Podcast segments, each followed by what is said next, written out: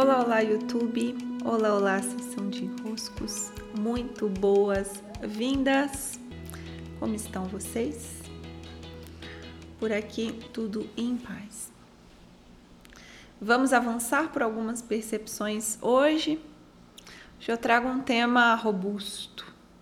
Ah, vou falar sobre ele. Acredito que em próximos episódios eu venha também com mais nuances desse tema.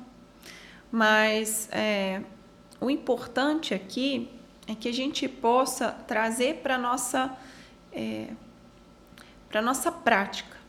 Tá? Eu vou comentar sobre o tema, sobre o estar na vida, sobre o querer estar na vida.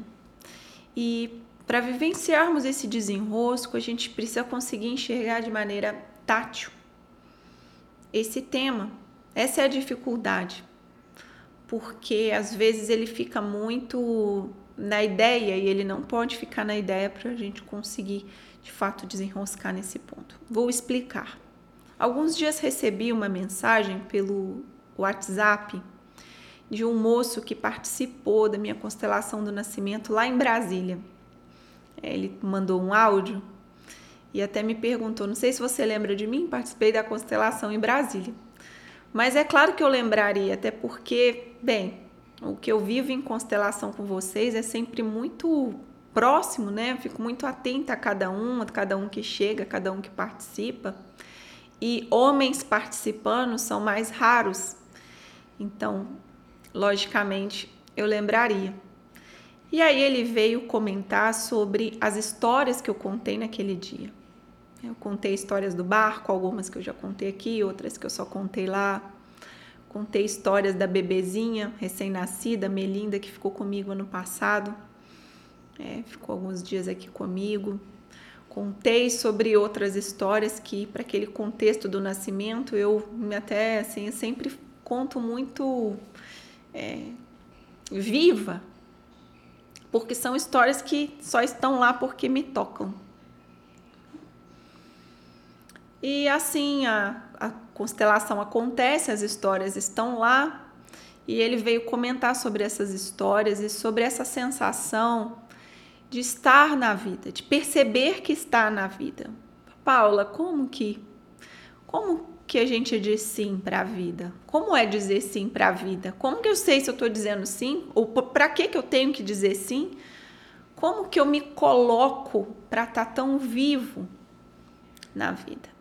Bom, meus queridos e minhas queridas, talvez esse seja o nosso grande enrosco atual. E eu, eu não vou dar conta dele em um só episódio. Na verdade, ele é um, ele é um desenrosco constante que vai acontecendo aqui em camadas. Porque um dos nossos grandes calcanhares de Aquiles nesse momento, como sociedade e enquanto sociedade, a sociedade só pode viver uma realidade porque o indivíduo está vivendo. Então, se eu, indivíduo, estou livre daquela realidade, como sociedade também, nós estaremos. É o entorpecimento vivenciado. É um estado de não vida, é um estado de robotização das relações, é um estado de distanciamento das emoções, é uma racionalização técnica que me afasta também de perceber com os meus próprios olhos algumas verdades. Então, nós estamos sofrendo desse mal, e é um mal que eu posso dizer nos hipnotiza, tá? nos hipnotiza e nos adoece como consequência.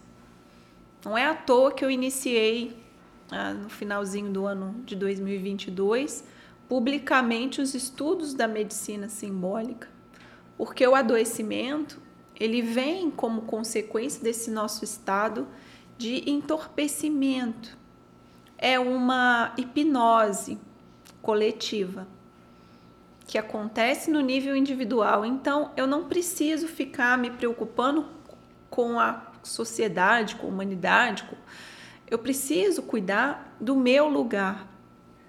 A única atuação possível nesse meio sou eu e a minha vida, sou eu e as minhas emoções, Sou eu e as minhas percepções, sou eu e a abertura dos meus olhos, sou eu e os cuidados diários, diários, para eu checar se eu estou na vida ou não, se eu estou escolhendo viver ou se eu não estou escolhendo viver.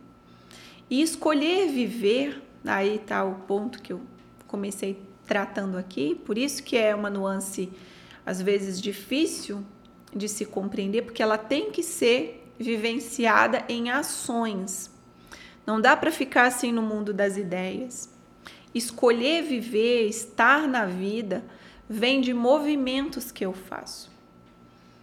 Não é sair fazendo um monte de coisa, porque ficar ocupado, também devo nos dizer que nós estamos bem ocupadinhos. Estamos sempre ocupadinhos com alguma coisa, ocupados até demais. Então não tem a ver com mover-se, mover-se, mover-se, mover-se, se encher de coisa para fazer um monte de atividade, às vezes até atividades que parecem cheias de vida. Por exemplo, uma viagem, uma trilha, um não sei o que, um não sei o que, mas não tem a ver com fazer coisas, mas estar na cena em que você vive. Então, se eu estou aqui gravando esse vídeo, todo o meu envolvimento, todo o meu ser, ele abraça um momento e está vivo ali vivendo o vídeo, vivendo a criação do vídeo, vivendo a entrega dessa mensagem. Se eu estou no barco, eu estou no barco. Se eu estou cuidando de algo, se eu estou fazendo algo, se eu estou criando algo, se eu estou com alguém, eu consegui um jeito de canalizar a minha atenção para estar na cena. Porque uma das brechas do nosso entorpecimento, e isso não é agora, isso é algo que o humano é, vem se treinando nesse ponto, que é o estar presente no aqui no agora, isso não é do nosso tempo. Isso é um exercício do humano porque as nossas distrações vão nos chamar, vão, vem aqui, vem aqui, vem aqui, cuida disso, cuida disso, cuida daquilo. Quando na verdade a cena está me pedindo presença, é, me pedindo para estar, me pedindo para atuar, me pedindo para sentir. Quantas das nossas dores, quantas e quantas das nossas dores, que são sintomas de tantos adoecimentos, nós não queremos sentir nós pegamos ali um remedinho, como que a gente bebe Novalgina, gente? De uma dipirona, remédio para dor, igual água. Por quê? Se tem algo doendo, tem algo nos pedindo para sentir. Nada contra você tomar o seu remédio, mas que tal perceber o que, que a dor está querendo mostrar? A dor, o adoecimento, ele está querendo revelar algo sobre o nosso não sentir sobre os nossos impedimentos de sentir. E estar na cena é sentir, é sentir, é vivenciar. É, das perguntas que esse integrante da constelação me fez, né, ele, ele admirava esse aspecto de estar na vida, de contar as histórias cheias de vida. Mas só é possível contar as histórias cheias de vida porque eu tô na cena vivendo a cena. Então, quando eu vivo a cena, qualquer um de nós, quando está mesmo na cena, ela entra em nós com emoção. Ela entra em nós com emoção, porque todas as cenas trazem uma emoção. Só que a estrutura também que nós criamos para nós é uma estrutura que nos tira. Então, eu estou aqui, tá difícil, eu já mexo no meu celular, eu já sabe? Eu já encontro um jeito de não estar tá ali muito envolvido. Esse envolvimento emocional com o que está se passando no estado de presença vai também nos fazer perceber qual é o nosso grau de facilidade ou dificuldade de estar sentindo a cena. Às vezes nós estamos tão entorpecidos que nós não conseguimos ficar na cena. Vocês já perceberam que às vezes há pessoas do nosso lado ou nós mesmos, né? Querendo acelerar a cena, batendo assim o pé, ó. Quem tem aí esse tem um, tem um nome, né? Eu não sei o nome. batendo o joelhinho, ó, tá, tá, tá, tá, tá, tá, tá, tá, tá. Ansiedade, dessa ansiedade que tá no corpo, querendo sair dali, querendo se movimentar, querendo não estar tá ali naquela cena. Primeiro, o primeiro estágio é percebermos essa nossa incapacidade de ficar nas cenas. Tá?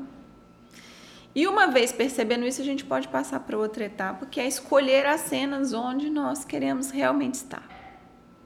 Né? Primeiro eu percebo a minha capacidade ou incapacidade de estar nas cenas e depois eu vou analisar por quê. Eu escolhi essas cenas e as cenas que eu escolhi, mesmo as tendo escolhido, porque eu sou um adulto, de todo jeito sou eu que escolho as cenas onde eu estou. Né? Não é culpa de ninguém, não é responsabilidade de ninguém, eu não sei eu mesmo escolher as cenas onde estou inserido. Estando nas cenas que eu mesmo escolhi, por que não quero estar? Onde eu estaria se não fosse aqui? Eu quero fazer alguma mudança, eu quero fazer alguma transformação? Quais? Qual? Estar na vida é uma escolha, é uma escolha diária, uma escolha minuto a minuto. Ninguém está com a vida ganha dizendo, ah, eu quero estar na vida para. Não.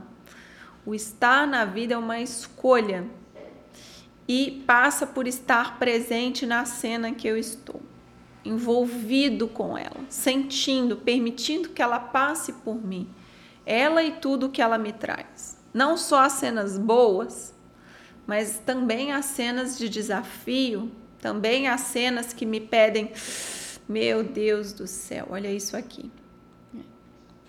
Então, no nosso próximo vídeo, nosso próximo desenrosco, eu vou seguir aqui contando um pouquinho sobre isso e falando sobre levar o nosso coração para vivenciar as cenas, eu vou contar uma experiência que eu vivi e uma sabedoria que eu coletei, acredito que vai ajudá-los também. Beijos, meus queridos, e até!